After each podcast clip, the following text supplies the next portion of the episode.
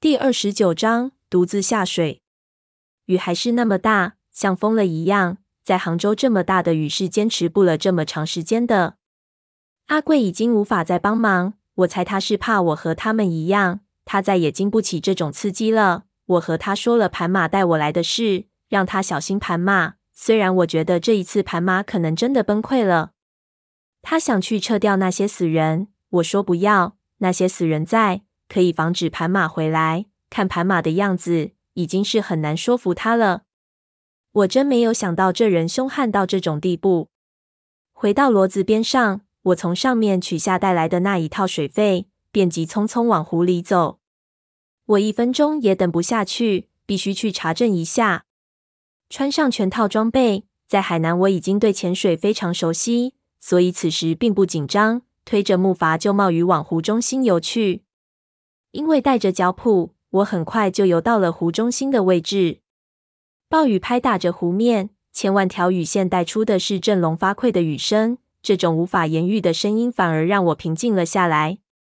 我四处寻找当时我们留下的浮标，发现在这种环境下根本无法寻找，只得找了一个大概的方位，然后带上潜水镜，沉入水中。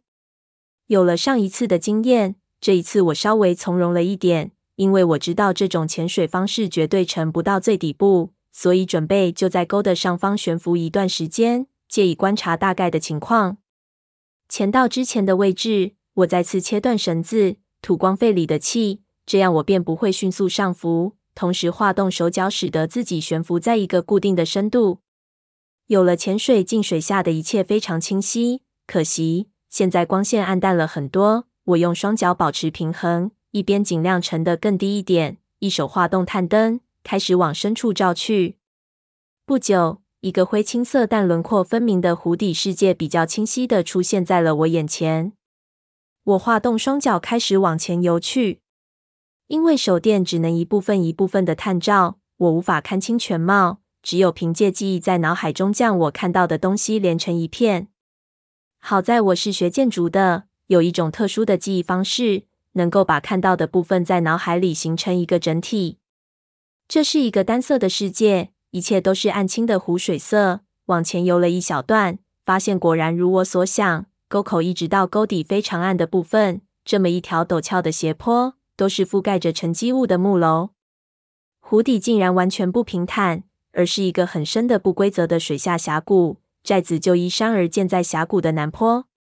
接下来的时间。我不停地上浮和下潜，变换着自己的位置，在短暂的一分钟内观察水底的情况。